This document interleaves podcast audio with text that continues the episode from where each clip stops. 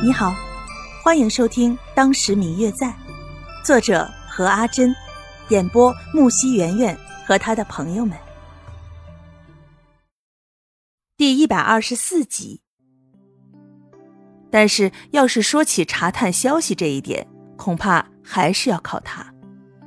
他们家具体做什么的，他又是干嘛的，方玉楠一概不知。方玉楠只知道他在这方面。似乎有着很强大的关系网，随便什么消息，只要他想要的，没有什么是他查不到的。所以白若秋这件事情根本就花不了他多少时间，相信很快就会有结果了。关于这一点，从方玉楠认识他起就已经见识到了。果真，第二天就有人传来了消息。说是有了刘家的消息，其中有一个对他们非常有利于近距离接近刘家人的机会，那就是这个刘家的老太太，也就是刘公卿的结发妻子，白若秋的亲外祖母李氏，每个月的初一、十五，还有重大的节日，都会与自己的儿媳妇陈氏带着自己的孙女儿刘晶晶一起去城外的鸡鸣寺上香祈福。那时候，他们可能会在寺中住一个晚上。方玉楠与白若秋商量了之后，觉得这是一个好机会。但是如果就这样去相认的话，可能并不能达到最后的目的。最后两个人还是得想一个计策，保证计划能够成功。刚好这天是初十，还有几天便到十五了。为了能够在那天遇见刘老太太。方玉楠与白若秋决定早一天先到那边，看看具体情况了，再做具体的打算。日子过得飞快，很快就到了十四日。这一天阳光明媚，天气微微有些燥热，渐渐的能够听见窗外的蝉时断时续的鸣叫着。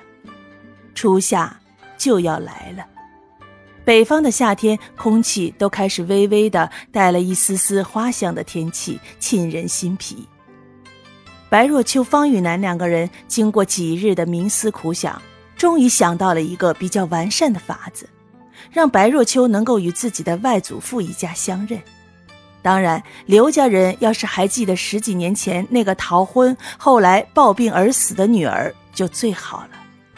不然的话，这还真不知道该怎么办了。两个人提前一天就扮作了一般的香客，住在了鸡鸣寺中，也是为了给明天与刘家女眷相见制造一个契机，到时候也不会显得过于的突兀。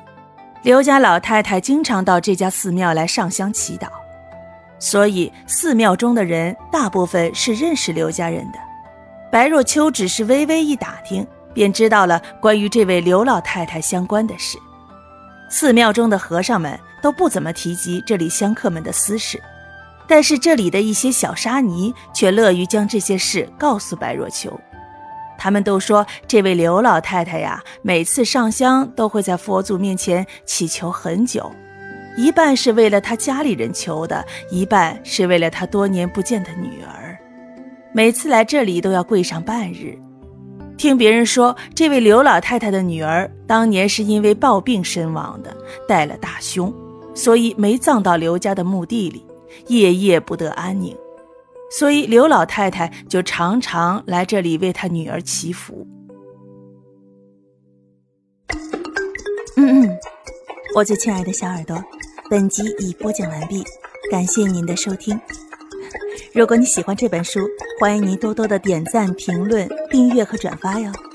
当然，也可以在评论区留言，我会在评论区与大家交流互动的。喜欢这本书就给他点个赞吧，你的点赞和评论是我们创作最大的动力。感谢您的收听。